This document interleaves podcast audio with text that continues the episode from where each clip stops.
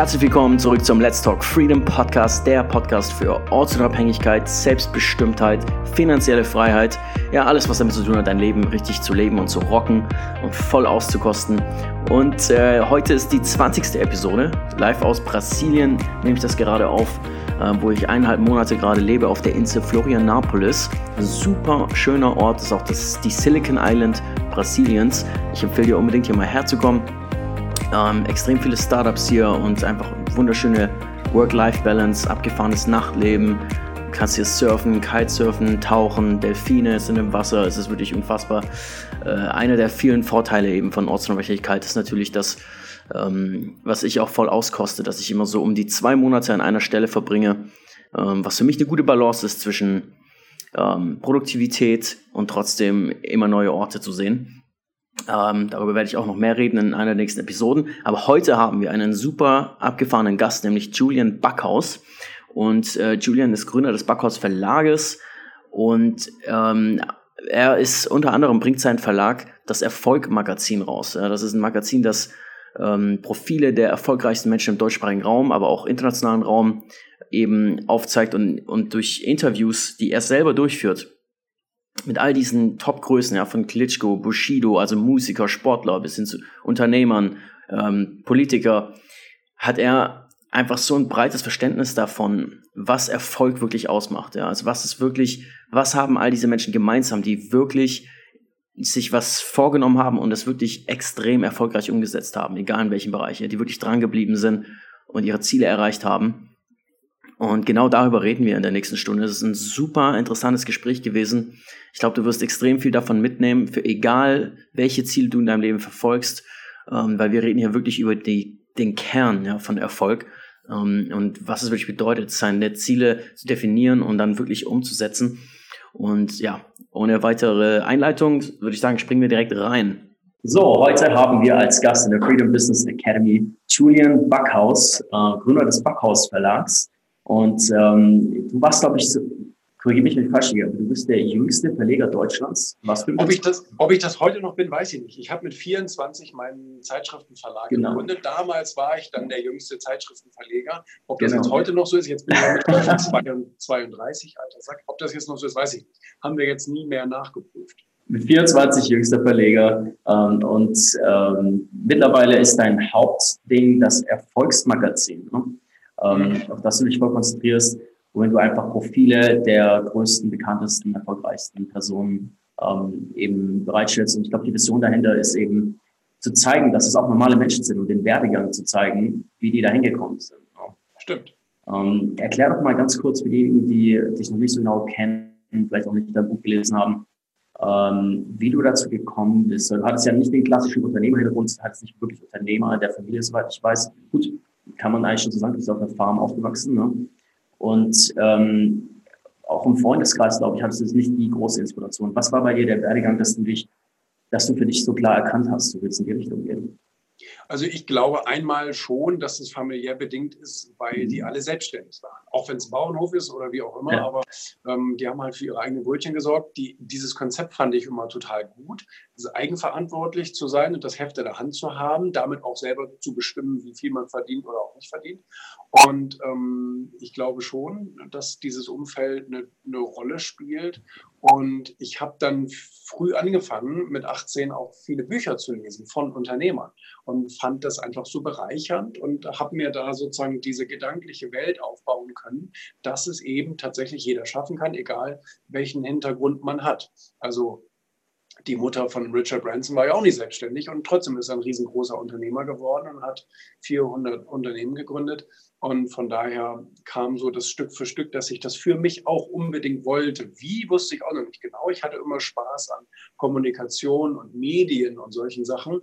Ähm, natürlich wusste ich mit 16, 17, 18 nicht, wie man sich da irgendwie positioniert, aber das habe ich dann ja in der Folge irgendwann äh, gemacht, ja. Mhm. Und ähm, was würdest du sagen, deiner Erfahrung nach? Du hast gerade erwähnt, es hat ja wirklich, es kann wirklich jeder erfolgreich werden, der will.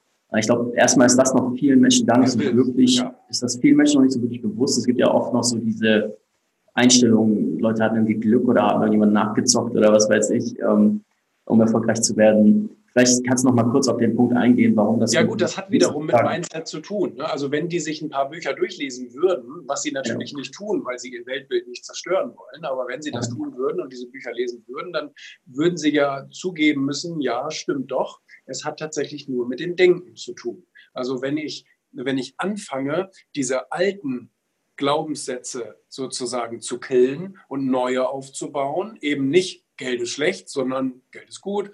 Ähm, Unternehmer leisten einen Beitrag und all solche Sachen, ähm, dass man also äh, seine, seine Festplatte sozusagen neu beschreibt. Das ist eine Arbeit, das ist, das ist nicht von heute auf morgen und auch nicht von heute auf übermorgen getan. Das dauert auch ein bisschen. Und äh, dann würden die das auch verstehen, dass das tatsächlich jeder kann. Aber es gehört natürlich die Entscheidung dazu. Es gehört natürlich auch ein, eine, eine gewisse Konsequenz sozusagen, eine Disziplin dazu. Mhm. Ähm, es, es, reicht ja nicht, erfolgreich zu denken. Man muss dann auch erfolgreich handeln. Ja. Man muss auch erfolgreich sprechen und all solche Sachen. Ähm, die machen dann ja nachher den Ausschlag. Also nur ähm, spirituell und ja, wir schaffen es alle, das bringt natürlich nichts. Das muss dann auch sozusagen in, in Handlung umgewandelt werden. Ja, ich nehme an, Disziplin hast du viel gelernt beim Aufwachsen dann, oder? Du hast bestimmt schon früh mitgeholfen, richtig, bei deinen Eltern. Ähm, ja, aber ich war nie wirklich diszipliniert. Ähm, ich hatte ja selber die Herausforderung mit 18, dass ich mir selbst nicht vertraut habe. Dass ich wusste, alles, was ich so anfange, lasse ich auch wieder bleiben. Und äh, das war natürlich ein Hindernis. Und da musste ich mir irgendwie überlegen, wie kommt man da sozusagen dran vorbei? Wie könnte ich das ändern? Und dann habe ich mir halt Kleinigkeiten gesucht während des Alltages, die ich verändern könnte, um mir selbst zu beweisen, dass ich ähm, äh, dass ich Selbstvertrauen, also Selbstdisziplin sozusagen aufbauen kann.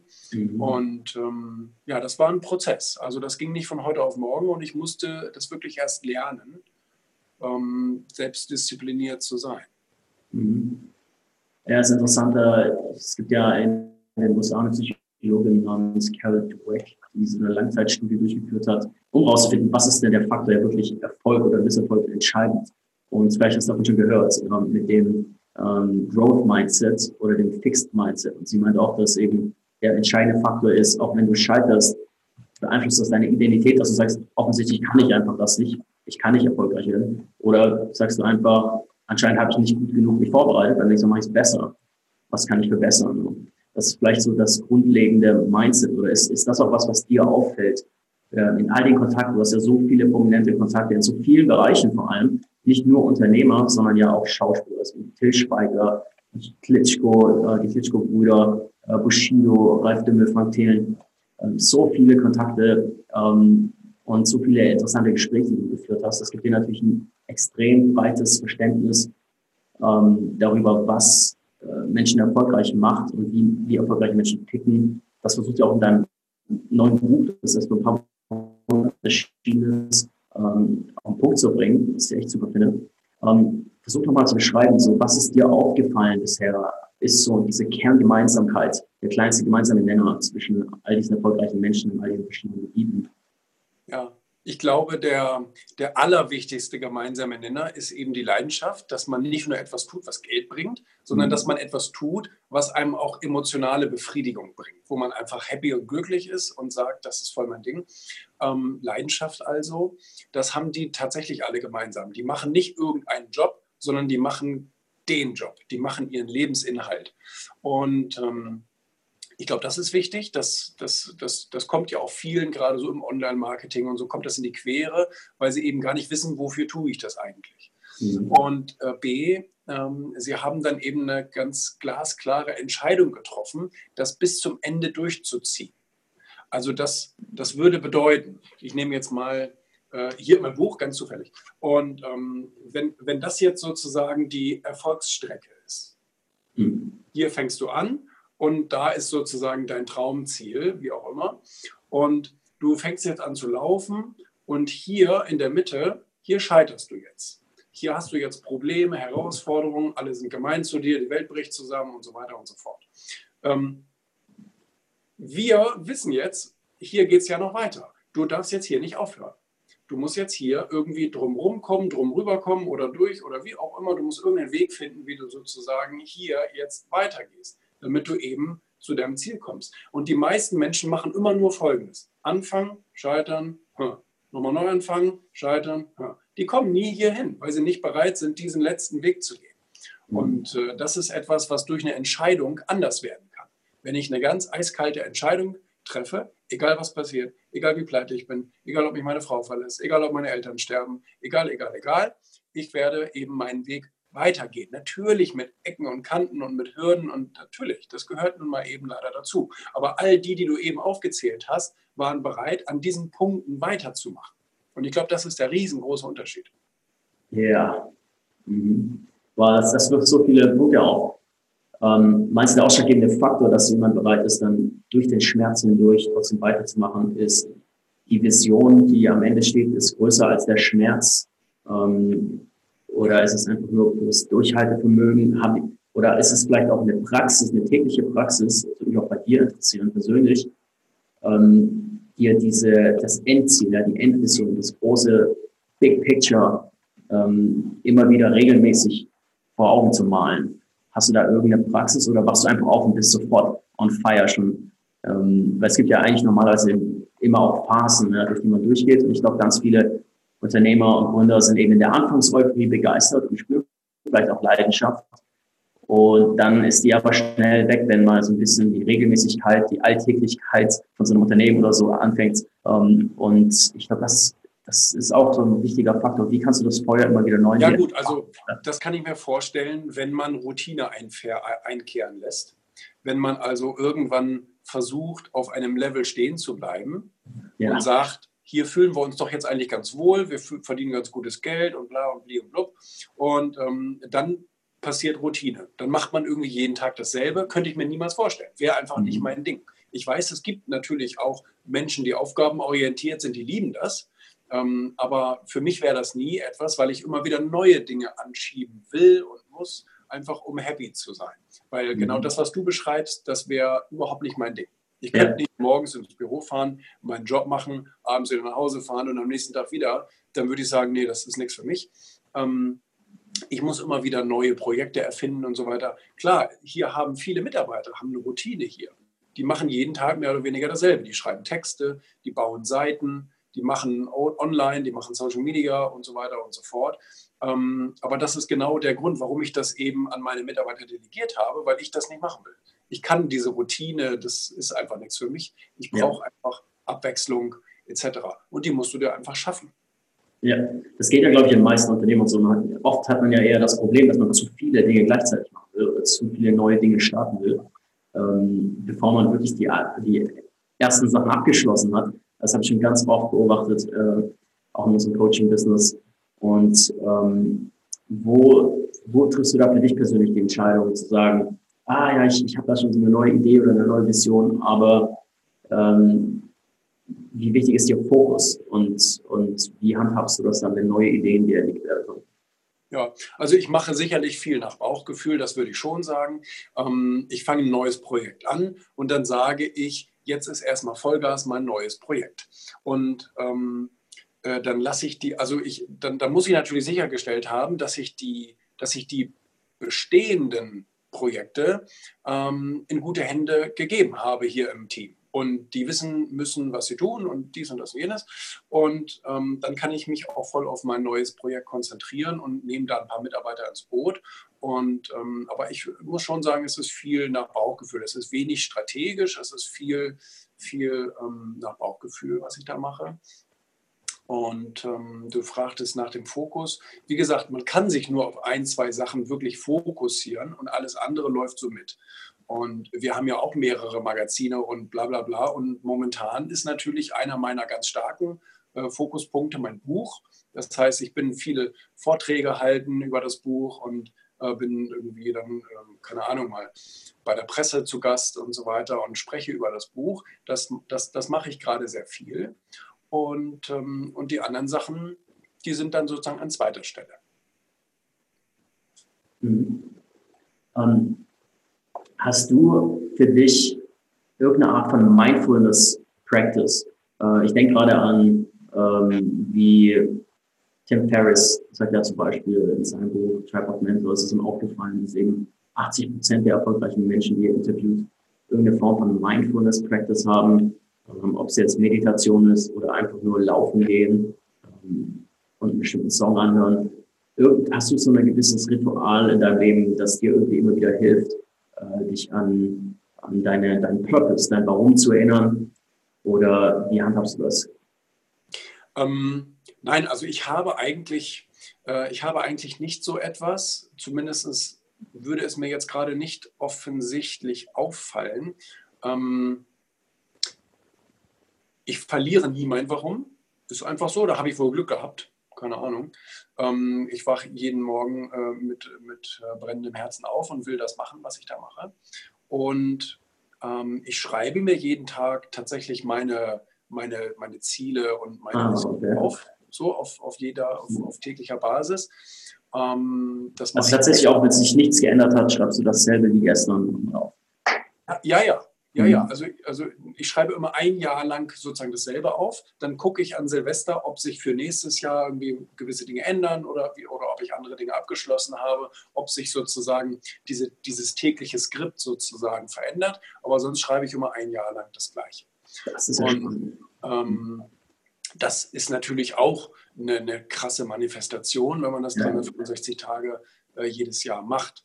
Und, ähm, und zwischendurch brauche ich auch immer äh, ein bisschen ähm, ein bisschen Zeit am Flughafen oder im Café oder im Hotel oder wie auch immer, wo ich mich einfach nur, wenn ich ein paar Stunden Zeit habe, einfach hinsetze und ein bisschen einfach auch die Gedanken schweifen lasse. Mhm. Davon halte ich viel, von diesem einfach, das ist dann so ein kreativer Prozess, der dann so neben dem Espresso stattfindet und wo man sich ein paar Ideen einfallen lässt, wo man ein bisschen drauf rumdenkt auf manchen Sachen, wo man einfach mal ein paar verschiedene Szenarien durchspielt, was könnte passieren, wenn, was wäre, wenn und so weiter und so fort, wen könnte man dafür gebrauchen. Das mache ich schon öfter, aber nicht täglich. Nee, das mache ich vielleicht einmal die Woche oder so. Ah, interessanter Punkt. Äh, erst vor kurzem manche lesen, ich weiß nicht, in welchem Buch es war, glaube, Thinking Fast and Slow oder so, dass genau dieser Prozess, dieses Daydreaming, ähm, mittlerweile in der Neurowissenschaft ähm, erforscht wurde, dass es, dass ein direkter Zusammenhang zur Kreativität steht. Also dass, ähm, dass das Tagträumen wirklich wichtig ist, um auf neue Ideen zu stoßen und, und man das wirklich, das so dafür wirklich Zeit machen muss. Ich glaube, das ist auch ein guter Punkt, dass du das auch gebracht hast, weil das ja auch, wenn man so ein bisschen ist im Aufbau von einem Startup, einer Gründung, ähm, gilt das wahrscheinlich manchmal, äh, fällt das unter den Tisch, weil es sich natürlich nicht produktiv anfühlt. Aber diese Phasen wirklich einfach nur mal die Gedanken schweifen lassen, sind oft die, wo wirklich die größten, größten Durchbruchideen auf einmal äh, wie aus dem Unterbewusstsein hervorkommen. Ähm, super. Es geht ja, es geht ja auch nicht immer nur um Effizienz. Effizienz mhm. kann ja auch in die Insolvenz führen, wenn man nämlich dauerhaft das Falsche tut. Mhm. Ähm, Bist ja gut darin, das Falsche zu tun, genau. Die, die Effektivität ist ja viel wichtiger, dass das was ich tue, auch ein, ein Outcome hat. Und ähm, das wurde nie in irgendeinem Buch zeitlich beziffert. Also äh, du kannst auch eine Stunde am Tag extrem effektiv sein, wo jemand anders ähm, zwölf Stunden verbraucht. Also ich glaube, da hilft auch dieses Kreative, das habe ich von John Maxwell auch in einigen Büchern gelesen, mhm. ähm, äh, dass, dass, dass, dieses, dass diese Zeit für Brainwork ähm, oftmals viel, viel mehr wert ist als äh, irgendwie zwölf Stunden am Tag Effizienz äh, an den Tag zu legen und zu tippen oder so. Ja, ja, genau. Jetzt heißt ja dein Magazin Erfolg. Und ähm, erzähl doch noch mal ganz kurz die Hintergrundgeschichte für die, die sie nicht kennen, wie es dazu gekommen ist, dass du gesagt hast, du willst so ein Magazin starten.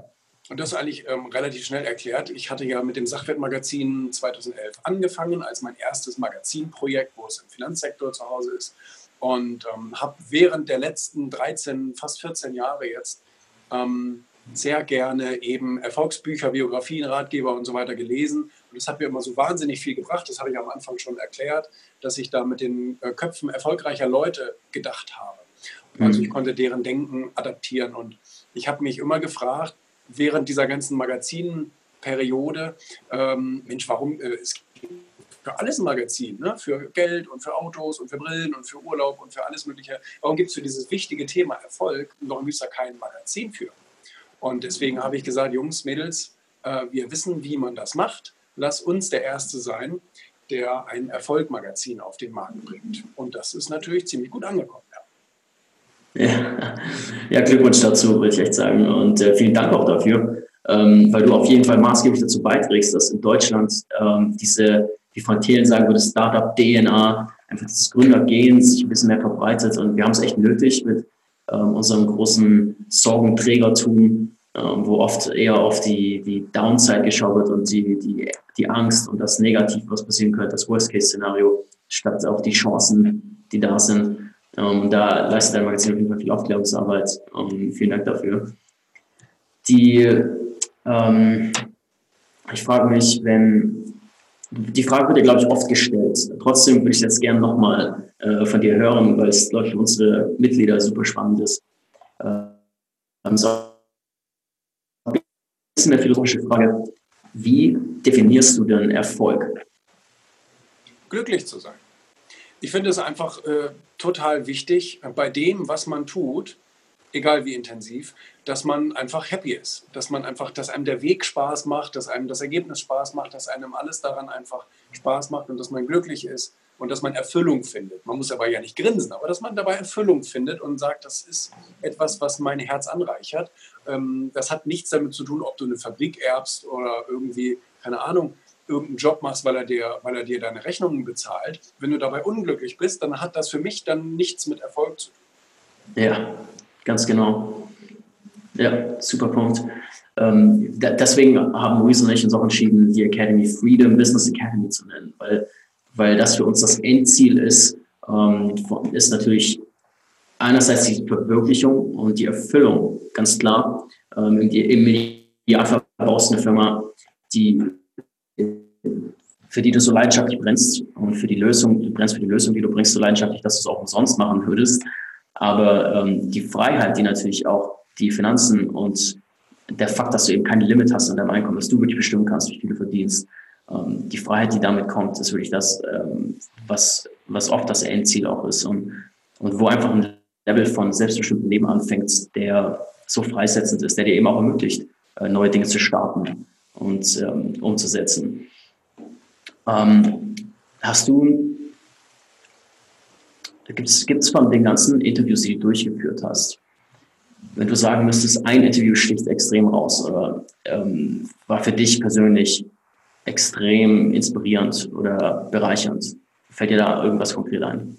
Also es gibt sehr, sehr viele. Ich muss sagen, jedes einzelne finde ich immer wahnsinnig bereichernd und inspirierend und auf seine Weise einzigartig. Deswegen fällt es mir ganz schwer, irgendwie äh, da ein einziges rauszupicken. Das wäre genauso, wenn du mich fragst, was ist das beste Buch der Welt? Ich, also da gibt es so viele tolle Bücher. Aber mhm. äh, es gibt sicherlich einige, die in den Bereichen halt sehr hervorgestochen sind, wie zum Beispiel äh, Reinhold Messner, als Reinhold Messner mir gesagt hat, wenn man öfter über das Ende des Lebens nachdenkt, dass man sich bewusst macht, man wird sterben, dass man, dass man dann sehr viel intensiver leben kann. Das ist ein schöner Kontrast, finde ich. Ja? Mhm. Also wenn man sich mit dem Ende beschäftigt, dass man sich dann viel mehr mit dem Heute beschäftigt, weil man eben ja gar nicht weiß, wann es abgelaufen ist. Und ähm, ich fand es auch wahnsinnig gut, als ich mit Wladimir Klitschko gesprochen habe und er gesagt hat, Herausforderungen begegnen uns ständig und man muss die immer annehmen, immer annehmen. Dass man es sozusagen dieses Ownership, Extreme Ownership, dass man sagt, alles, was in meinem Leben passiert, ist meine Verantwortung, ist meine Schuld, weil dann habe ich auch die Macht, etwas damit zu tun. Und was ich dann damit tue, steht auf einem anderen Blatt Papier. Das kann man, kann man sich dann strategisch überlegen. Und ähm, ja, du, mein Gott, ich müsste ja selber gerade mal überlegen. Das waren schon zwei sehr, sehr gute. Das waren schon zwei sehr gute, glaube ich. Ja, ja, ja. interessant. Äh, auch mit dem, der Punkt mit dem, dem Tod im Blick zu haben, ist ja auch die Grundlage aller Philosophie, ne? dieses Memento Mori. Ich glaube, das wird oft falsch verstanden oder oft ein bisschen makaber, langweilig und komisch dargestellt. Aber das ist ja genau der Punkt, dass wenn du den Tod im Blick hast, dann wirst du lebendiger. Es shiftet deine Prioritäten ähm, und du willst weniger die Zeit verschwenden. Ähm, glaubst du, dass, dass das generell Menschen gemeinsam haben, die, die so ähm, radikal ihr Ding durchziehen, auch wenn es am Anfang noch nicht aussieht, als wird es erfolgreich, dass sie einfach mehr Verständnis dafür haben, ähm, wie kurz das Leben ist und ähm, diese, das, diese Mentalität, ich kann in allem scheitern, warum dann nicht auch in was, was ich liebe? Äh, sicher, also ich, ich glaube, es gibt grundsätzlich alles zu geben. Es gibt verschiedene Motivationssysteme und jeder hat andere Motivationssysteme und irgendwo gibt es immer eine Rangordnung sozusagen. Das heißt, der eine sagt vielleicht, hey, ähm, ich bin einfach so ein Erlebnistyp und ich will möglichst viel erleben in den Stunden oder in den Tagen, die mir geschenkt werden. Dann gibt es aber den anderen Typ, der macht es genau aus dem, ähm, aus, aus, dem ja, aus, einem, aus einem anderen Grund heraus, äh, der vielleicht nach der extremen Sicherheit sucht und einfach alles nur hamstert und hamstert. Ähm, und der andere, ja, was gibt es denn vielleicht? Also mir fällt jetzt gerade so spontan nicht so viel ein, aber es gibt einfach unterschiedliche ähm, unterschiedliche Motivationssysteme und alle sind für mich vollkommen okay und alle gibt es. Unter den super erfolgreichen gibt es, ähm, gibt es alle. Also da gibt es Leute, die haben wahnsinnige Angst vor dem Tod und sagen, ah, mein Gott, ähm, ich will mich damit gar nicht beschäftigen. Und auf der anderen Seite gibt es die, die sagen, ist okay, wenn ich morgen sterbe. ich habe alles gemacht, was ich machen wollte. Ja, darauf kann ich mhm. jetzt konkret antworten. Mhm. Wie die Google-Gründer, die jetzt auch massiv investieren in die ähm, Longevity-Forschung, in die Unsterblichkeitsforschung, auch super interessante Entwicklung da. Ähm, du hast vorhin mal kurz angeschnitten, dass viele Internet-Marketer, klassische Internet-Marketer, so, ähm, eher ein Problem oft damit haben, äh, Burnout-mäßig äh, oder eben nicht, weil, weil da keine Leidenschaft involviert ist in dem, was sie tun, Motivationsprobleme haben. Ähm, vielleicht können wir darüber noch mal kurz reden, weil das finde ich auch einen super spannenden Punkt.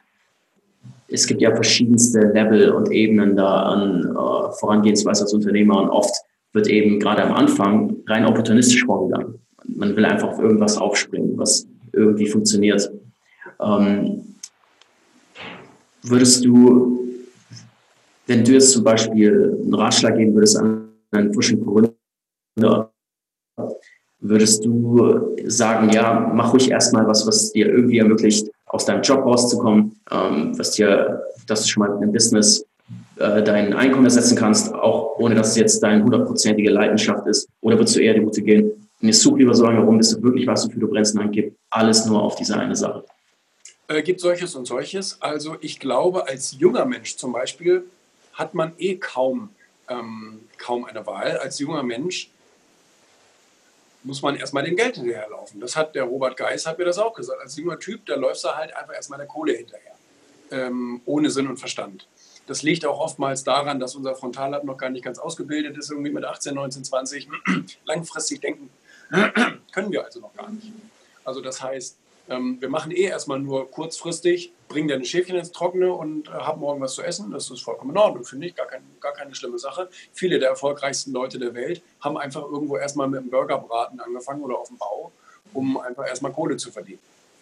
Und ich glaube aber schon, dass man im Blick behalten sollte, was ist es, was in mir eigentlich brennt. Und ich erlebe das fast auf täglicher Basis, dass ich irgendwelche Leute treffe, die machen irgendwie dies oder das und ich frage, und was ist eigentlich so deine Leidenschaft? Was ist so dein eigentlicher Traum? Ja, hm, dies und das und jenes und so. Und ich finde es so wichtig, dass man, da kommen wir wieder zu dem Thema Tod, dass man eben sich der Zeit bewusst ist. Das ist in mhm. Ordnung, wenn man mal irgendwo Kohle verdient und einfach mal, das ist in Ordnung. Man muss ja auch Erfahrungen sammeln, man muss irgendwie Leute kennenlernen, man muss ja erstmal irgendwas machen. Man muss ja. einfach erstmal ran an den Speck. Und dann sollte man aber trotzdem sich irgendwie so ein bisschen darauf immer zu Silvester vielleicht mal schauen, okay, wann ist der Zeitpunkt, wo ich auch mal irgendwie in einen neuen Teich springe, wo ich einfach mal gucke, meinen Zeh mal irgendwo ins Wasser halte, wo ich eigentlich noch viel mehr Spaß dran hätte. Mhm. Und das kann man ja nebenbei machen. Mein Gott, dann reduzierst du deine Arbeitszeit vielleicht von zwölf irgendwie erstmal auf neun Stunden in deinem Hauptbusiness und guckst mal drei Stunden am Tag in was anderes rein. Mhm. Ja, gute Gedanken. Ähm, jetzt hat gibt es ja die Einstellung bei vielen extrem erfolgreichen, ähm, die Hustle-Mentalität. Äh, Bill Gates hat selbst gesagt, er hat keinen Tag freigenommen von 20 bis 30. Ne? Ähm, und trotzdem gibt es auch gerade auch in neueren Felden, Feldern wie der positiven Psychologie immer mehr den Ansatz von Balance und du bist effektiver bei der Arbeit, wenn du auch ähm, genug Ausgleich hast und genug Freizeit und genug Daydreaming und all das. Ne? Ähm, hast du für dich und auch aus deiner Erfahrung mit all den erfolgreichen Menschen, mit denen du Gespräche führst, regelmäßig, ähm, hast du da einen Tipp für Gründer? Was ist so der, ähm, der Effort, den du sehen wollen würdest bei einer Gründung? Oder wie viel Zeit hast du persönlich eben auch am Anfang in deine Projekte gesteckt und hat sich das mittlerweile geändert? Es kommt, guck mal, es kommt ganz drauf an, ähm, was du willst. Und da muss man einfach auch mal in sich reinhorchen. Ähm, weißt du, Jesus, nehmen wir mal ein blödes Beispiel. Ähm, Jesus hat keine Work-Life-Balance gemacht. geile, geile, Überschrift fürs Video. ähm, geil. Weißt du, der, der hat nicht gesagt, ja, du, ich mache mal vier Stunden am Tag missionieren und dann muss ich aber auch noch mal ein bisschen Wellness machen und so weiter. Der hat einfach Vollgas gegeben und hat einfach so eine Weltreligion aufgebaut. Bill Gates hat den größten Softwarekonzern der Welt gebaut, indem er einfach Vollgas gegeben hat und alles andere hat er eben beiseite liegen lassen. Wenn du sagst, hey mein Gott, irgendwie mit meinen 10, 15k im Monat komme ich gut klar, kann ich meine Miete bezahlen, kann ich ein schönes Auto fahren, kann ich ein bisschen Urlaub machen, ist ja geil. Dann musst du auch, dann musst du auch nicht 20 Stunden am Tag arbeiten. Wenn du aber, wenn du aber die Welt verändern willst, nehmen wir das mal an, du willst es, ne? Ähm, dann, dann ist das ein Fulltime-Job. Und warum solltest du das dann auch nicht machen? Ich meine, wenn man einen, einen, einen, einen Lebensinhalt gefunden hat, warum soll man den nicht so, so viel wie möglich machen am Tag? Ähm, wenn man aber auf der anderen Seite sagt, hey, nee, ich bin interessiert an so ein bisschen Work-Life-Balance, ich will ein paar Stunden am Tag Familie machen, ich will ein bisschen Hobby machen, ich will ein bisschen arbeiten, so gerade so, was die Millennials so geil finden, mhm. ähm, dann ist das in Ordnung. Aber dann bitte erwarte auch nicht, dass du Milliardär wirst. Oder Ganz genau, ja. Da muss man eben einfach die Erwartungen anpassen. Das sehe ich auch so. Das ist eben ganz individuell, aber man darf eben auch nicht dann den Fehler machen, die Resultate zu erwarten, die jemand anders hat, der eben 20 Stunden am Tag schuppelt. Ne? Genau, da darf man sich nicht vergleichen. Da muss man einfach sein eigenes Rennen laufen und das auch akzeptieren. Mhm. Ich habe mal in einem Interview mit dir gehört, dass du gesagt hast, du hast von der Momentum-Phase geredet und dass du äh, denkst, in der Momentum-Phase bist du bereit, sein Opfer zu bringen. Kannst du vielleicht das nochmal ein bisschen genauer erklären? Ja, also ich glaube tatsächlich, und da bin ich ja nicht der Einzige, ich habe das ja nicht erfunden, äh, dieses Prinzip mit der Lokomotive, dass, ähm, dass am Anfang brauchst du die größte Kraft, also den größten Krafteinsatz.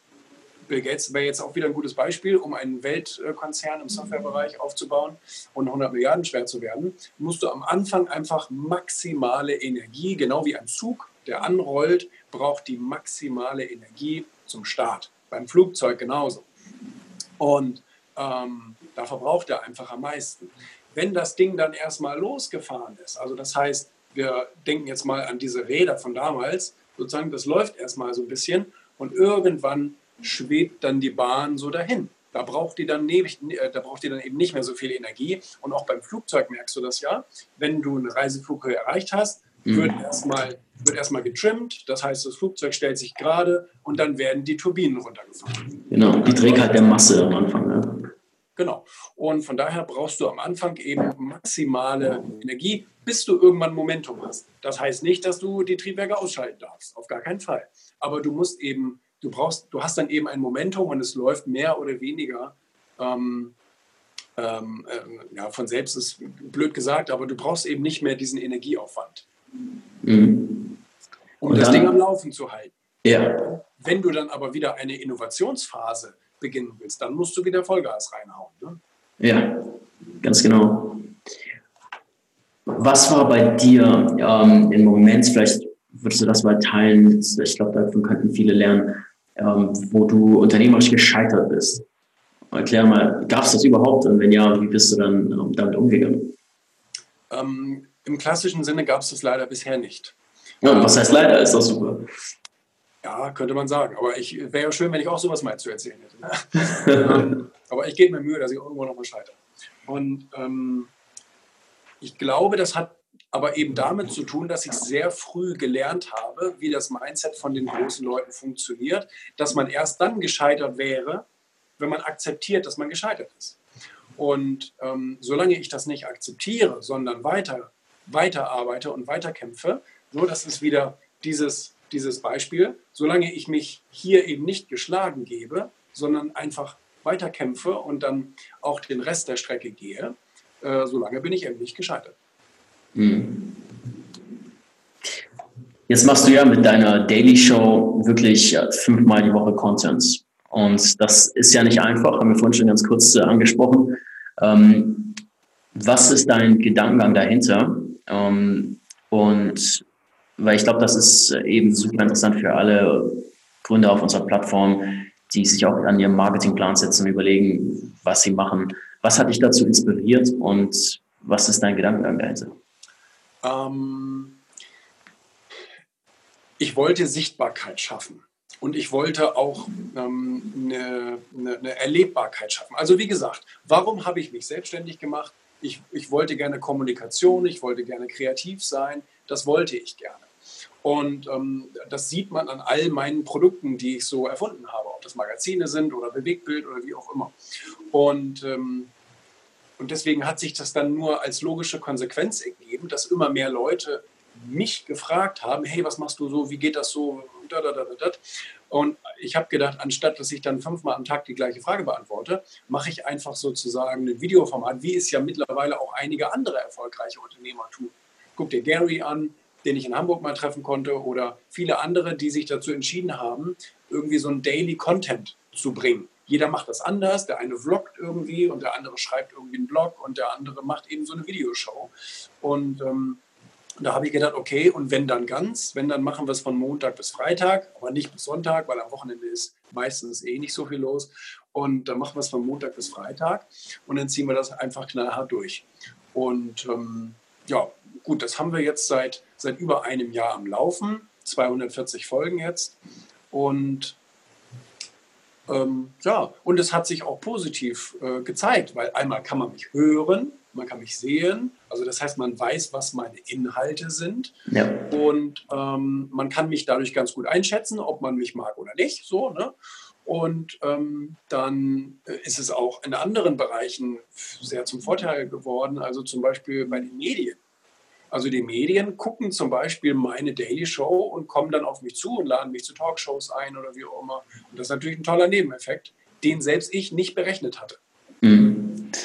Ja, ich glaube, es wird noch total unterschätzt, Social Media. Ähm, Gary Vaynerchuk hat ja auch, ich glaube, Ende 2019 auf einer Konferenz genau darüber gesprochen, dass er gesagt hat, der, die Gemeinsamkeit, die es sieht bei allen Marktführern, egal in welcher Nische der Industrie, ist Volume of Content. Ja, wir haben alle die Infrastruktur, jeder kann sie umsonst nutzen, aber wie intensiv nutzt du sie wirklich und äh, wie viel Content haust du einfach raus?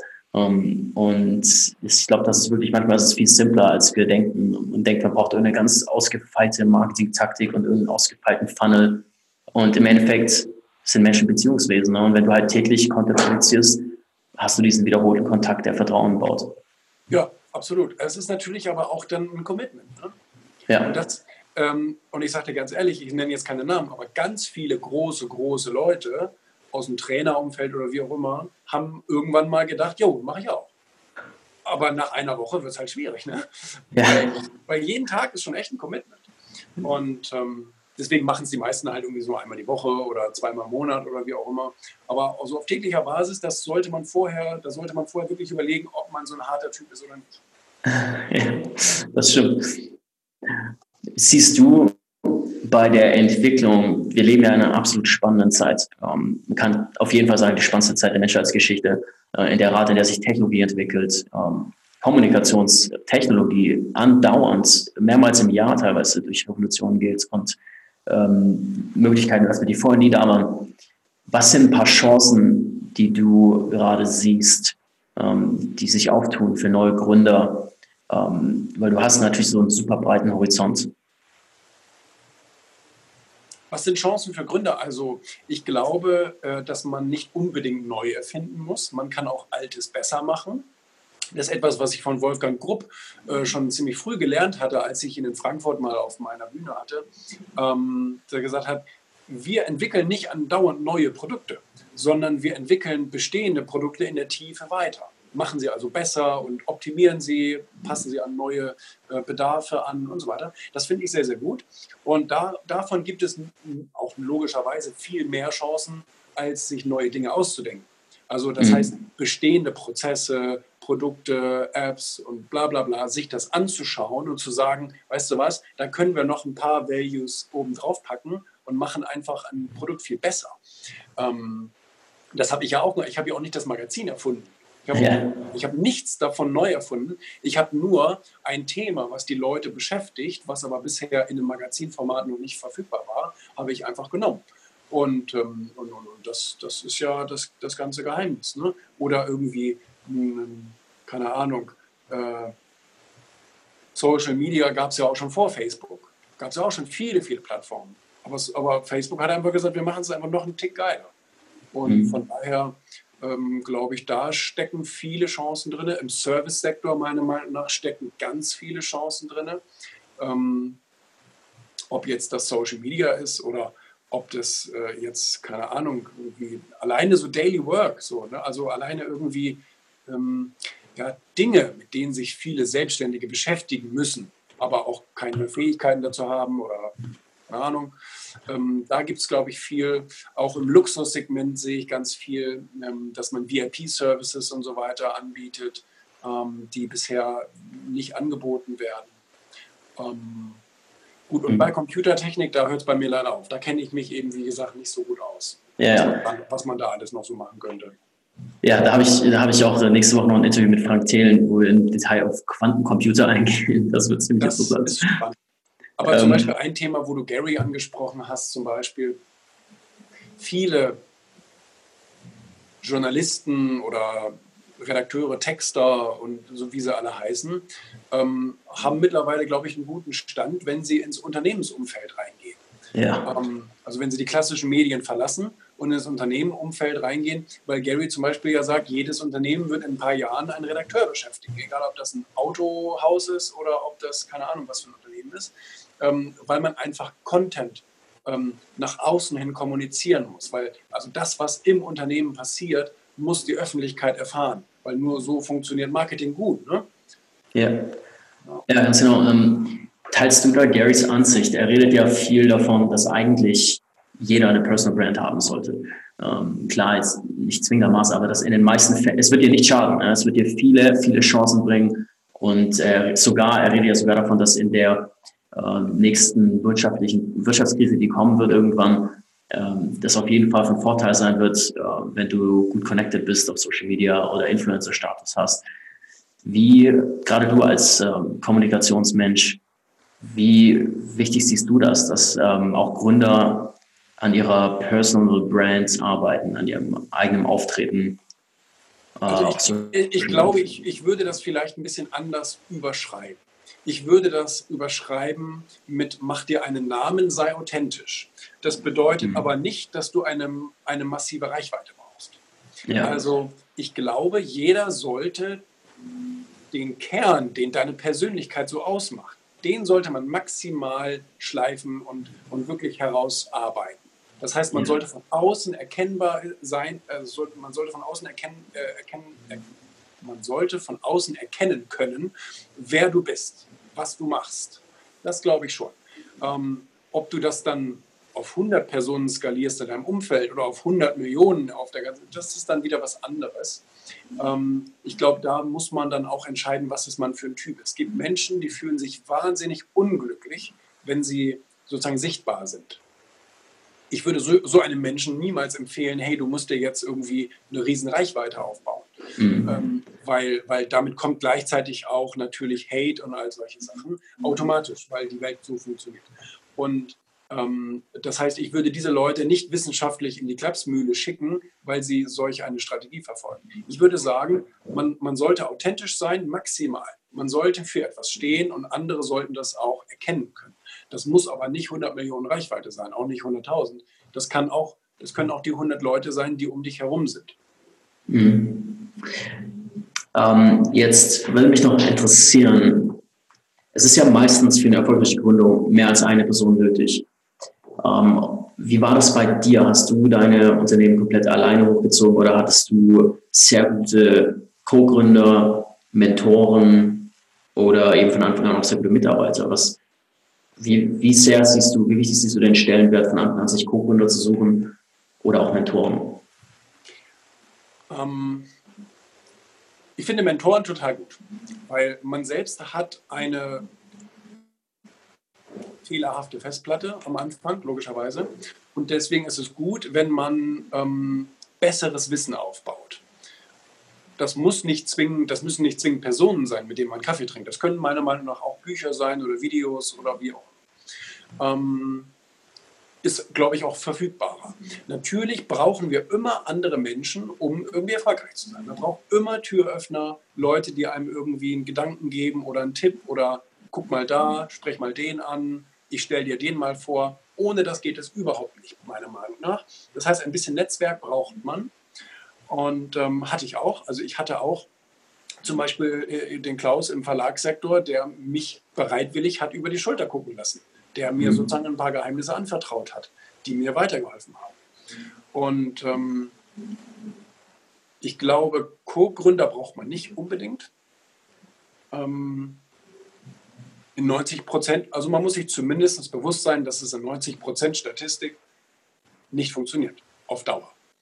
Und das heißt, man muss im Vorhinein schon einen sehr guten Exit-Plan im Gesellschaftervertrag haben wie wird man sich trennen? Wie wird man mit Mediation und Rechtsanwälten und bla, wie wird das alles sein, wenn man sich dann trennen wird? Bei einer Ehe ist es ja genauso. Ist ja gut, ja. wenn vorher geklärt ist. Ja, genau. Und ähm, äh, lass mich überlegen.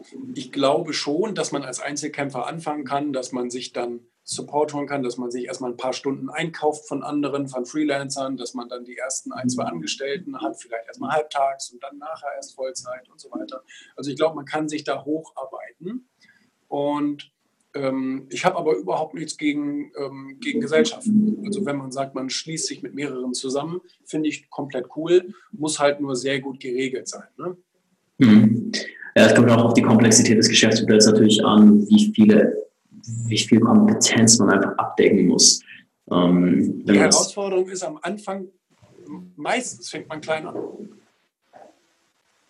Also ähm, nehmen wir zum Beispiel mal, nehmen wir zum Beispiel mal, Apple ist ein gutes Beispiel vielleicht, waren, waren ähm, drei oder vier, ich weiß es gar nicht mehr genau. Drei auf jeden Fall, vielleicht sogar vier Gesellschafter am Anfang. Ne? Ja. Und, ähm, drei, ja. Was hatten, ich meine, was hatten die vor? Die wollten mhm. halt so ein paar, so ein paar Platinen bauen und wollten das an Computerteile-Shops verkaufen und wollten halt ein bisschen Money machen. Ne?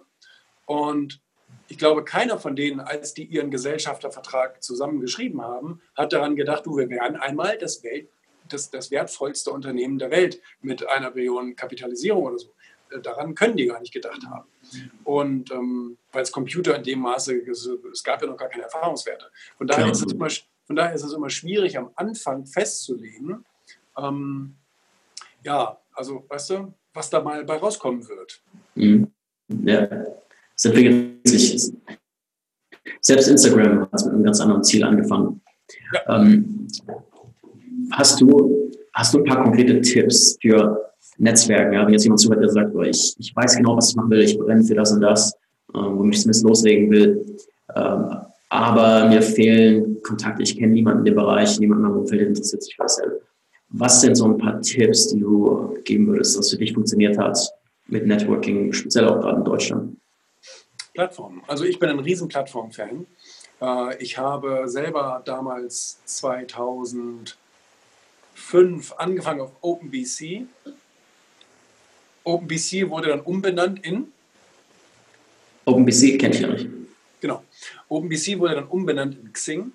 Ah, okay. und, ähm, und da habe ich wirklich äh, von 2005 an extrem viel gemacht. Das war so mein mhm. erstes Social Network, wenn man so will äh, wo ich für mich selber Branding betrieben habe, wo ich Kontakte aufgebaut habe und zwar weltweit, damals für meine Werbeagentur und habe dadurch dann auch wirklich Kunden überall auf der Welt gewonnen.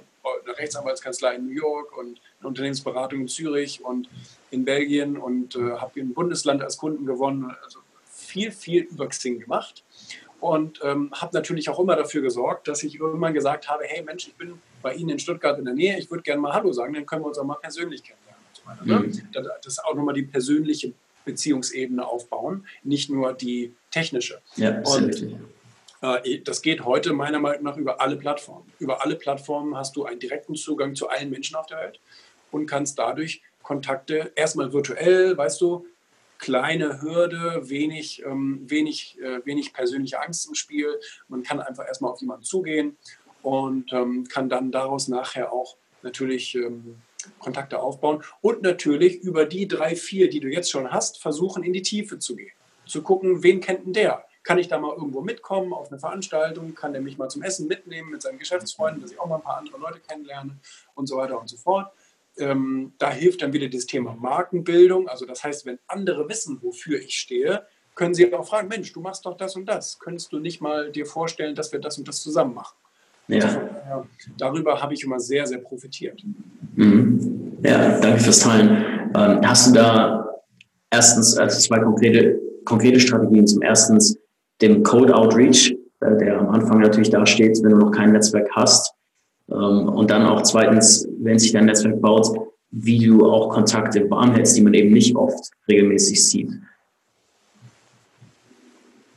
Äh, ja, also der Cold Outreach, äh, der, der, der erste Step ist meiner Meinung nach so locker wie möglich. So unverbindlich wie möglich. Ich persönlich mag es ehrlich gesagt nicht, wenn ich Kontaktanfragen kriege, wo dann gleich so ein Aufsatz drin steht. Den lese ich dann wieder, habe ich gar keine Lust zu, muss ich ehrlich sagen. Ähm, äh, ich finde es schöner, also ich persönlich habe es zumindest immer so gemacht. Hey, habe Ihr Profil gesehen, sieht sehr, sehr spannend aus. Würde mich freuen, wenn wir mal in Kontakt bleiben. Vielleicht können wir uns ja mal gegenseitig gebrauchen. Und normalerweise habe ich dazu immer positives Feedback bekommen und auch viele Kontaktannahmen bekommen. Und ähm, weil ich weiß ja auch nicht, ich meine, vielleicht kann ich den jetzt gerade gar nicht gebrauchen und der mich vielleicht auch gerade nicht. Aber es ist sehr gut möglich und ich habe den Fall wirklich des Öfteren gehabt, dass ich dann ähm, manchmal sogar nach einem Jahr erst gesagt habe, scheiße, jetzt brauche ich einen Aufkleberproduzenten. Und ich habe doch da einen über Xing mal kennengelernt und jetzt lassen Sie uns mal äh, kurz ins Gespräch kommen. Was können Sie mir denn da anbieten? Oder, oder, oder. Und ähm, ich glaube, das ist so erstmal so ein bisschen mit der Unverbindlichkeit reingehen und dann später erst verbindlich werden, finde ich sehr viel angenehmer, als wenn gleich jemand versucht, mit der Tür ins Haus zu fallen, wie man so schön sagt. Ja. Wie, du hast ja für deine Unternehmen ähm, immer schnell Teams gebaut und das ist ja auch ein komplett separater Skill nochmal vom Know-how, vom der Inspiration und allem, äh, dass du jetzt im Verlagsgebiet aufgebaut hast, trotzdem dann die richtigen Leute zu finden und zu managen, ist ja nochmal ein ganz neues Skillset, das man lernen muss. Ähm, Gibt es da Dinge, die du empfehlen kannst? Was hat dir da besonders geholfen? Hast du dazu spezielle Bücher gelesen? Was Learning by Doing? Und was waren so die ersten großen Erkenntnisse, die du dann eben hattest? Ähm, ich glaube, ich, ich, glaub, ich bin bis heute ein schlechter Arbeitgeber. Ähm, und ähm, ich habe ich, ich hab auch keine gute Beziehung zu den meisten meiner Mitarbeiter, weil, weil sie wirklich Erfüllungsgehilfen für mich sind. Mhm. Und ähm, äh, viele gehen freiwillig, viele müssen wir entlassen oder stellen sie eben gar nicht erst ein. Und ähm, also das heißt, ich, ich, gucke auch schon in der Bewerbungsphase sehr stark darauf, ähm, kann ich an der Bewerbung schon vielleicht etwas ablesen, was einer Einstellung sozusagen widerspricht. Also ich hatte gestern zum Beispiel wieder mal so einen Fall, also ich habe den Fall natürlich täglich, aber gestern hat eine Bewerberin explizit gefragt, hey, warum habe ich denn von euch jetzt keine Einladung bekommen? Und dann habe ich geantwortet, äh, gute Frau, in ihrem Anschreiben sind alleine in den ersten Zeilen schon drei Fehler und dann lese ich nicht weiter. Weil es auf dieser Position, gerade in unserer Branche, kommt es leider nun mal immer noch darauf an, dass man schreiben kann. Und wenn man, und wenn man das nicht kann, und das war eine sehr hoch dotierte Position, dann sage ich haben Sie ja nichts verloren. Weil wenn Sie schon in so einem wichtigen Anschreiben ähm, so schleifen lassen und sagen, naja, einfach erstmal raus damit, nö, da kann ich nicht mit leben. Und ähm, so, wie ähm, du, du, du, hast gesagt. Ja, aber das ist schon mal ein richtig guter Tipp. Das macht schon Sinn. Äh, ist klar, das ist ein Filter. Man muss knallhart filtern, gerade wenn man einen Job vergibt. Ähm, es gibt natürlich immer viele Menschen, die den gerne hätten. Und dann muss man einfach lernen, möglichst schnell zu erkennen, funktioniert das oder nicht. Und wie du gesagt hast, wenn jemand in so einer Situation schon Fehler macht, dann, wenn er dann alleine an irgendwas arbeitet und eine E-Mail nur rausschickt im Namen der Firma oder so, dann wird das nicht besser laufen. Aber grundsätzlich, grundsätzlich äh, ist es und bleibt es ein Glücksspiel. Und jeder seriöse Unternehmer, selbst die ganz, ganz großen, die 12.000 Angestellte haben, werden dir sagen, es gibt keine, es gibt kein Patentrezept gute Mitarbeiter zu finden, weil sie am Anfang einfach lügen. Und manche können das eben auch gut. Und auch bei mir haben das schon viele geschafft, die konnten mich einfach gut belügen. Gut, die sind dann irgendwann aufgeflogen. Ne? Ich weiß nicht, was das soll, was denen das bringt, aber ähm, auf Dauer funktioniert es natürlich nicht. Und ähm, es bleibt ein Glücksspiel und ähm, Was ich persönlich aber so als Grundregel festgelegt habe, ist, Fehler sind erlaubt. Fehler sind erlaubt und werden auch nicht geahndet. Und mhm. irgendwann merkt der Mitarbeiter selber, ich mache hier nur Scheiße. Entweder ich bin auf der falschen Position oder ich bin einfach äh, im, im, falschen Unternehmen. Und dann trennt man sich halt wieder. Ne? Ja. Ja, das ist, glaube ich, das ist, glaube ich, ein guter Punkt. Man, man darf nicht zu viel Angst davor haben, es perfekt alles stimmen muss, man muss einfach ausprobieren. Oft muss man durch mehrere Leute durchbrennen in der Position, dass man genau die Person findet, wo es passt. Ja. Mich würde noch interessieren, du bist ja ein sehr reflektierter Mensch und was ist deine Vision, gerade fürs Erfolgsmagazin, aber auch. Finde ich ehrlich gesagt ähm, gar nicht. Ich bin, ich bin, gar nicht so. so Im so ganz breiten Kontext für deine ja, nächsten Jahrzehnte. Ja, ich habe keine, hab keine Mission. Ähm, Vision meinte ich, aber das ist ähnlich. Was meinst du? Ich meinte Vision. Aber Ach, Vision. Vision, so. ja. Entschuldigung, wir, wir sprechen das in Norddeutschland anders aus wahrscheinlich. Vision. ähm, nein, also natürlich soll es, es soll natürlich weiterhin äh, tolle Inhalte machen und äh, Interviews machen und Auflagen stärker werden und noch respektierter. Und natürlich streben wir auch so einen Forbes-Status in Deutschland an. In der Nische haben wir den schon erreicht, aber in, in der ganzen Bevölkerung natürlich liegt ja noch Arbeit vor uns. Und ähm, das wollen wir natürlich schon. Aber ich will auch immer wieder neue Dinge. Also jetzt zum Beispiel im ersten Quartal launchen wir noch ein neues Magazin und wir werden auch im dritten Quartal noch ein neues Magazin launchen. Das ähm, das lasse ich mir auch nicht nehmen. Also ich will dann natürlich auch schon das Portfolio weiter ausbauen und einfach ähm, manchmal auch opportunistisch auf Züge aufspringen und sagen, hey, das ist gerade ein Thema, was keiner beackert. Ja. Führst du die Interviews noch selbst durch? Wahrscheinlich natürlich nicht alle, aber oft. Ne? Ja, ganz oft selber, weil ich einfach persönlich da wahnsinnig Spaß dran habe. Und ja. ich profitiere ja nun mal auch selber davon. Ne? Mhm. Ich meine, wenn ich, wenn ich dem Klitschko sonst eine, eine Stunde Honorar buchen müsste, äh, damit, er, damit er was Schlaues erzählt, das wäre das wär ja ordentlich teuer. Ne? ähm, gibt es jemanden, den du so auf der Liste hast? Garantiert hast du ja im Kopf eine Liste von Leuten, die du unbedingt mal sprechen willst. Wer wäre so für dich ein Traumkandidat gerade? Warum? Ähm, also es sind jetzt gerade noch so einige am Laufen. Ich würde gerne mit mehr erfolgreichen Frauen sprechen. Die wollen aber mit dem Erfolgmagazin leider nicht sprechen, weil weil halt so die meisten Frauen wollen halt eher so Klischees bedienen. Ne? Gerade wenn sie jetzt zum Beispiel aus der Showbranche kommen oder wie auch immer. Die wollen dann halt nicht über Erfolg reden, sondern eher über Sex, Männer, Ernährung, solche Sachen. Ne? So traurig das ist. Das ist leider so. Und ähm, das kriegen wir manchmal auch so von den Agenturen ganz klar so gesagt, dass es einfach nicht in das Konzept passt, sondern die Kommunikation eher auf, auf Gesellschafts- äh, auf breitere Themen ausgerichtet ist. Ne? Mhm. Und, ähm, und mit Dieter Bohlen würde ich sehr gerne mal sprechen, weil ich glaube, das ist einfach eine der größten in Deutschland, wenn es so um von 0 auf 100, so, also von, von klein auf groß. Und äh, das würde ich wirklich, also da arbeiten wir auch schon seit zwei Jahren dran. Und ja, wow, das ist ein Invest. Jetzt sind wir schon ein bisschen ein bisschen vielleicht konkreter im Gespräch, aber äh, ja, er hat es halt nicht nötig. Ne? Ja. Und äh, da muss man dann halt irgendwie, keine Ahnung, Lösungen finden. ähm, gewisses Stichwort, er hat es nicht nötig. Äh, es gibt bestimmt auch einige Gründer auf unserer Plattform, die eben einen Podcast starten wollen, ja, und eben auch im Content-Bereich ähm, sich, sich was aufbauen wollen. Und hast du da irgendwelche Tipps für jemanden, der wirklich bei Null anfängt und noch keine Reichweite hat, was natürlich sehr schwer ist, weil wie du gesagt hast, normalerweise will ja die andere Person auch einen Nutzen drin sehen, ist ja total normal und legitim. Ähm, wenn der aber noch nicht da ist, ähm, was sind Dinge, die dir einfallen oder wie hast du damals ganz am Anfang angefangen? Ja, es geht nur durch Hocharbeiten. Ne?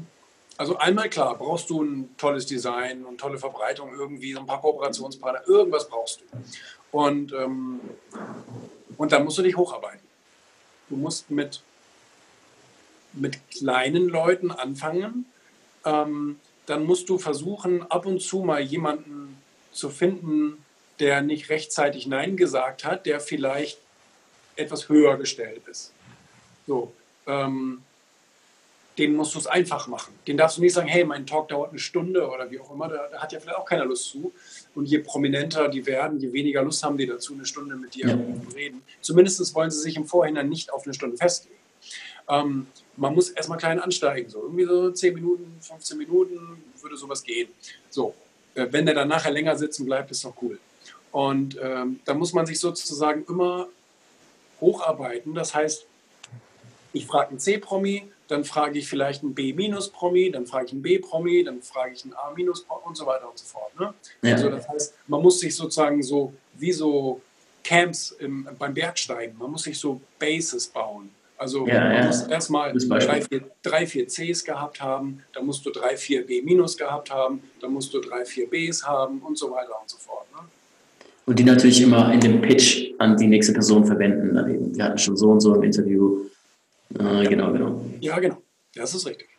Wie machst du denn deine Vorbereitung auf ein Interview? Wenn du jetzt so, wenn du weißt, okay, ich treffe jetzt morgen, äh, übermorgen, ja, ähm, Klitschko, wie bereitest du dich darauf vor und Erzähl mal gleich den Prozess ein bisschen. Naja, also ich glaube, also man kann sich natürlich erstmal mit der Story desjenigen befassen, man kann ein bisschen Wikipedia lesen, man kann ein bisschen Presse lesen, man kann die Biografie lesen und so weiter. Und dann kann man natürlich schauen, okay, welcher Punkt von denen, von diesen Dingen ist besonders interessant bei demjenigen.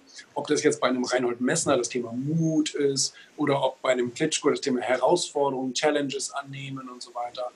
Ähm, und dann reitet man einfach äh, auf diesen Punkt drauf rum. Ja. Ähm,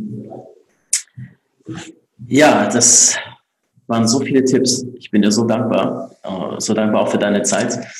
Ähm, ich glaube, unsere Gründer werden extrem viel mitnehmen können für diesem Interview. Und es würde mich auch super freuen, wenn wir mal ein Follow-up-Interview machen könnten in ein paar Monaten. Ähm, bei dir passiert ja auch immer so viel.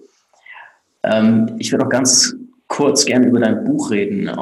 Das ist ja erst seit kurzem rausgekommen. Erzähl doch mal kurz, wie du, ähm, wie du drauf gekommen bist und wie du auch entschieden hast, wen du in dem Buch features und wen nicht. Und ähm, die Kapitelaufteilung ist auch ziemlich interessant. Das Buch an sich war gar nicht meine Idee unbedingt, sondern die Leser haben danach gefragt. Die Leser vom Erfolg-Magazin haben gesagt, hey, zu viele geile Stories die letzten ganzen Hefte lang und so weiter. Gibt es da nicht mal so ein Buch drüber?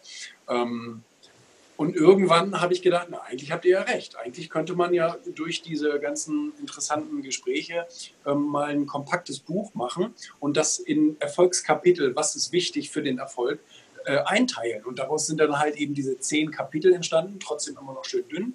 Ja. Und ähm, zehn Kapitel stehen für zehn Prominente. Da, da ist ähm, eben Klitschko dabei und Oliver Kahn dabei und Messner dabei und Carsten Marschmeier dabei und Bushido und so weiter und so fort. Und jeder steht für ein besonderes Erfolgsprinzip. Und das ist sozusagen mit Zitaten und unseren Analysen. Und Michael hat es ja mitgeschrieben als Coach, der hat dann noch so ein bisschen Coaching immer hinten rangehängt, ist dann dieses Buch entstanden. Ja. Und es kommt bisher extrem gut an. Es ist kein, diese zehn Geheimnisse hat dir noch niemand verraten, sondern du wirst von allen schon mal gehört haben, von all diesen Dingen. Aber A, ist es eben an einem wirklich echten, greifbaren Beispiel erklärt. Also das heißt, es ist nicht irgendein Hirngespinst, was vom Backhaus rauskommt, sondern es ist eben bewiesene Praxis. Und B, ähm, ist es wirklich einfach auch manchmal ganz deutlich geschrieben. Also nicht, wir reden nicht drumherum und bla bla bla und erfinden zehn Geschichten drumherum, sondern bringen ganz klar wirklich auf den Punkt, Freund, darum geht's, mach's oder mach's nicht. Und äh, das, das schätzen die Leser bisher extrem, dass es eben so klar und deutlich ist und nicht so ein, ähm, nicht so ein Gewäsch. Mm, wow, Hammer. Ja, also dein Buch ist jetzt überall zu haben, ne? auf Amazon. Ja, ja, überall im, im Geschäft und so, ja, ja. Cool, verlinken wir alles hier unten. Ähm, Gibt es sonst noch irgendwas, was, äh, was du gerne ähm, unseren Gründern empfehlen würdest? Ähm, irgendwelche Ressourcen, die ihr habt. Ähm, mich würde zum Beispiel noch interessieren, kannst du kurz auf euer Erfolgsmagazin Abo eingehen? Was ist da, was ist da, was kostet das zum Beispiel? Äh, ja, was kostet das? Weißt du das? ähm, ich glaube 30 Euro oder irgend sowas kostet das. Mhm. Um, wahrscheinlich kann auch mehr sein. Ähm, kommt alle zwei Monate raus. Genau, gibt es aber auch am Kiosk, brauchst ja nicht im Abo kaufen. Kannst auch einzeln bestellen, theoretisch, wenn du mal gucken willst oder so. Und ähm, kannst aber auch im Kiosk kaufen. Und ähm, es gibt auch viele PDF-Stores, äh, Readly zum Beispiel, diese, diese riesengroße Magazin-App. ähm, da gibt es das dann ja auch inklusive und so weiter. Ne? Muss, ja nicht, muss ja nicht extra kaufen. Und ähm, ja, lass mich überlegen. Ja, lest es, genau. Super. Wir verlinken auf jeden Fall deine Daily Show hier unten. Ich glaube, das sollte sich jeder anschauen. Ähm, ja. Kann man so viel von lernen. Ja. Und ähm, ich danke dir auf jeden Fall für deine Zeit. Danke für das, du mit deinem Verlag und dem Erfolgsmagazin machst. Wie gesagt, wir sind auf derselben Mission. Maurice und ich wollen auch das Gründertum fördern und Menschen inspirieren, ihre Träume umzusetzen und daran zu glauben. Und äh, ja, dein Buch empfehlen wir auf jeden Fall voll und ganz an unsere Mitglieder. Werden wir auch hier direkt alles verlinken unter dem Video. Julian, vielen Dank für deine Zeit und ich hoffe, wir quatschen bald nochmal. Und ähm, dir noch einen schönen Tag. Vielen Dank, ja. So, wenn du immer noch da bist, ähm, Glückwunsch, dass du es bis zum Ende geschafft hast. Das war ein langes Gespräch, ich weiß, aber ich bin mir sicher, du hast extrem viel davon mitnehmen können. Ähm, mich würde natürlich interessieren, was war ein Highlight für dich von diesem Gespräch? Ja, dann lass uns auch einen Kommentar da auf amcamzacademy.org ähm, slash blog. Da findest du dann unseren, ähm, den Artikel zu dieser Episode und kannst da einfach einen Kommentar drunter lassen. Ähm, und ich schaue auch, dass ich auf die Kommentare dort antworte, weil es mich einfach brennend interessiert, von dir als einem unserer Zuhörer zu hören. Solltest du irgendwelche Ressourcen, die wir erwähnt haben in diesem Interview, ja, Bücher, Links zu Webseiten und so weiter und so fort, ähm, finden wollen, dann gehst du auch genau dorthin ähm, und findest auch den Link hier, je nachdem welcher Podcast-App du das anschaust, in der Beschreibung findest du den Link zu unserem, zu unserem Blogpost auf unserer Website, wo du alle Show Notes findest und alle Verlinkungen.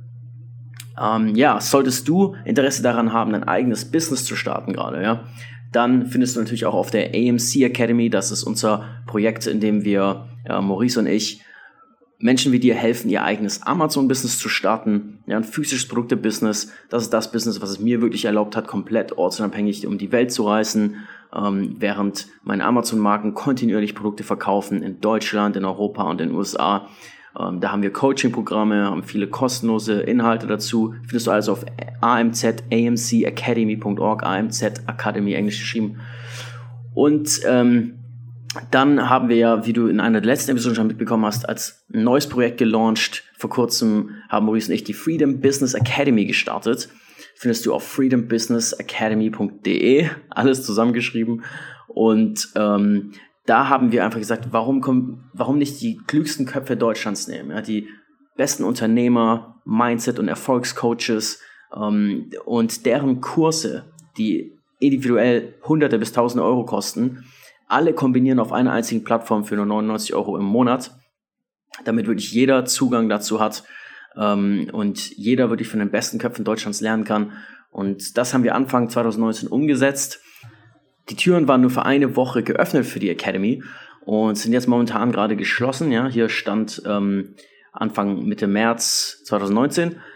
Aber wir öffnen die Türen ähm, in unregelmäßigen Zeitabständen immer mal wieder. Ja, das heißt, wenn du grundsätzlich ein Interesse hast, Zugang zur Freedom Business Academy und den ganzen Videomaterial zu bekommen, dann geh jetzt auf die Website und trag dich einfach unsere Warteliste ein. Ja, du findest, wenn du runterscrollst, einen Button, wo du dich registrieren kannst, benachrichtigt zu werden. Und dann kriegst du wirklich nur eine E-Mail, wenn die Türen wieder aufgehen und hast dann eine Chance, dir wieder Zugang zu kaufen.